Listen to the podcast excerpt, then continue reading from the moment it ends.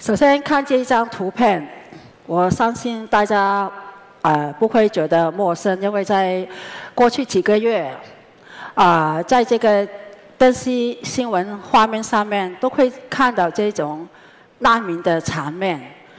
其实我前几天才刚从欧洲回来，在这个希腊雅典，当我跑到这个市中心要访问。滞留在哪里的难民的时候，突然来了一群人，他们浩浩荡荡的拿出一些做饭的工具，准备做饭。可以看到这个哈，就嗯，原来这个民间组织是在这个希腊出现债务危危呃危机之后才成立的，他们的创办人。原来也是受到这个国债债务影响，失掉工作，面对生活好大的困难。可是他想到比他更困难的人，所以就开始向各方面物捐食物，呃呃呃食物，呃每天风雨不改的跑到贫穷的社区，为当地的居民做饭，免费派送。后来有。这一批难民涌到希腊，他和他的团队就跑到他们面前，为挨饿的人做饭。这让我看得非常感动，因为希腊人自己也不够吃，竟然会有为难民难民做饭这种精神。我想讲的是，在这个。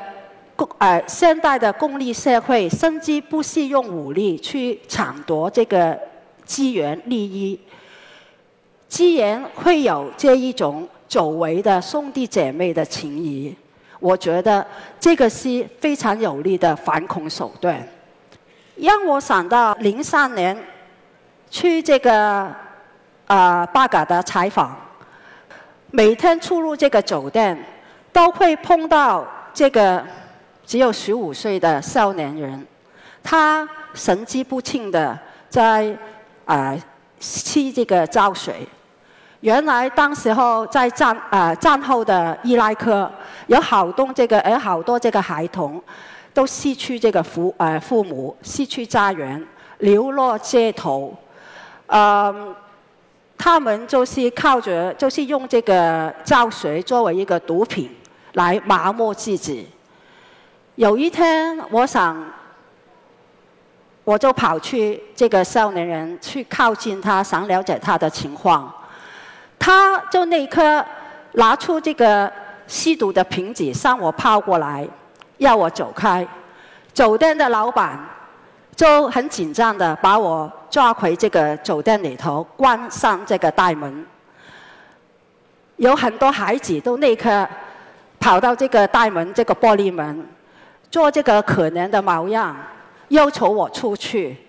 当我想打开这个大门，拿这个食物给他们吃的时候，酒店的老板就说，就制止我说：“你不要出去，这些孩子都是骗你的，他们大部分都给犯罪集团或者是这个圣战组织教务，他们呢会抢劫外国人，甚至会绑架你的。”这个在战后的伊拉克经常发生这种事情，他啊望上这个吸毒的少年人，慨叹说：“现在在伊拉克，你不能够有同情心，因为同情心会让人痛苦。还有就是同情心会陷入你啊，把你陷入一个危险的情况。”他就说：“你看这个少年人，他是无望的。”你可以为他做什么？说不定有一天你在附近的公园会发呃会看见他的尸体。现在就是每天就是在这些公园，每天都会发生一些孩童的尸体，然后这个清洁工就会把他们扫到这个垃圾车。日本的职工高远菜穗子。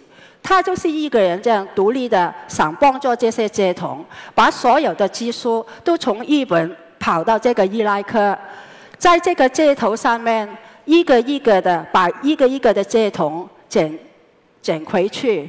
他首先呢就占领了一个废弃的建筑物，作为他心目中的儿童之家。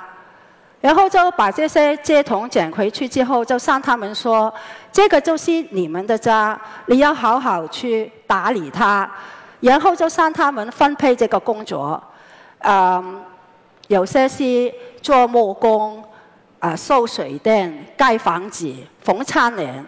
慢慢，这个家真的是变成一个温暖的家。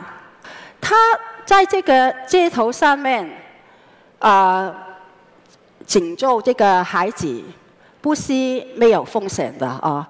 这些孩子呢，我看到有些孩子会，啊，见到他会打骂他，可是他非常勇敢的把他们拥抱到怀里头，然后帮他们清洁。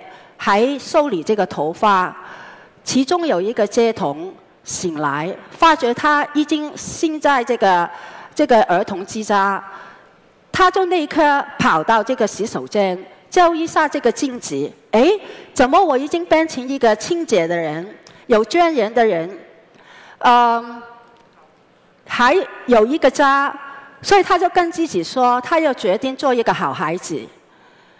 我跟这个。高远蔡虽只可以说是一见如故，因为大家都明白明白到，我们都是在一条艰险的道路上面奋斗，用自己有限的资源，希望能够为这个世界带来一点一滴的呃呃改变，拯救这个接同这个行动不是没有风险的。他在零四年四月份和另外两个日本的职工。给生生战组织绑架了，孩子都非常紧张，到处为他奔波，想去营救他。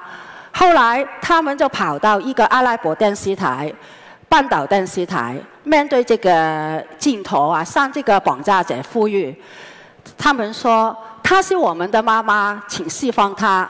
如果你们需要人质的话，就抓我们吧。”后来。蔡穗杰和另外两个日本人很幸运的给释放了，回到这个儿童之家，孩童都非常高兴，变得更乖，因为他们知道他们有需要呃，他们有要爱的人，而这个人也正在爱着他们。高人蔡学子说：“我也要进行我自己的反恐战争。”不管处于任何状态，都不使用武器，武器以全心全力和和对方面对。可以的话，与大家共享快乐的时光，说真话，给予真正需要的资源，一同劳动。如果有身处苦难与仇恨深渊，决定要呃先先呃牺牲恐怖行动的人，不要给他的武器。而是要交给他可以劳动的产子，这就是我的反恐战争。啊，我对这一番话有非常说不出的感觉。他作为一个人道工作者，他用自己的方式去进行他的一场反恐战争。我相信，我作为一个独立记者，也有我们的一场反恐战。记得某一有一年，我跑到巴勒斯坦一个受封锁的地区加沙。呃，某一天，一大清早六呃六点多，以色列上一个民居投放一吨重的导弹，我呢就马上跑到这个现场，我立刻打电话给我当时服务的一个美国电台，告诉台长。可是台长非常淡然的跟我说：“你首先要。”找一些以色列的官员去回应回应这个事，这才叫做平衡客观。不然呢，他就不需要我去报道。可是当时候是一大清早六点多，你叫我去哪里找人呢？去怎怎么打电话？而且当时候的情况非常紧张。我觉得在这个现场已经是一个非常有力的故事。这个是一个怎么样的一个故事呢？这个是一个国家恐怖主义，就是用国家机器去向这个无辜的老百姓进行这个集体性的惩罚。可惜呢，这个主流媒体呢是比较少去报道，除非是敌对的一方，因为这个是呃呃涉及到这个国家利益跟外交关系。当这个主流媒体啊，呃，在过去啊，一直都把这个国际伊斯啊，就是把这个伊斯兰圣战组织作为一个报道的焦点。可是呢，面对这个国家恐怖主义，特别是西方的国家恐怖主义，他们就装聋扮哑。我就在这里，我就想到第五权。什么叫做第五权呢？就是当这个主流媒体作为第四权已经失灵了，不能够客观的去监察的时候，独立记者作为第五权就可以发挥作用，去监督这个第四权啊。啊，我希望大家都可以了解什么叫做第四权哈。在民主社会，我们就是嗯。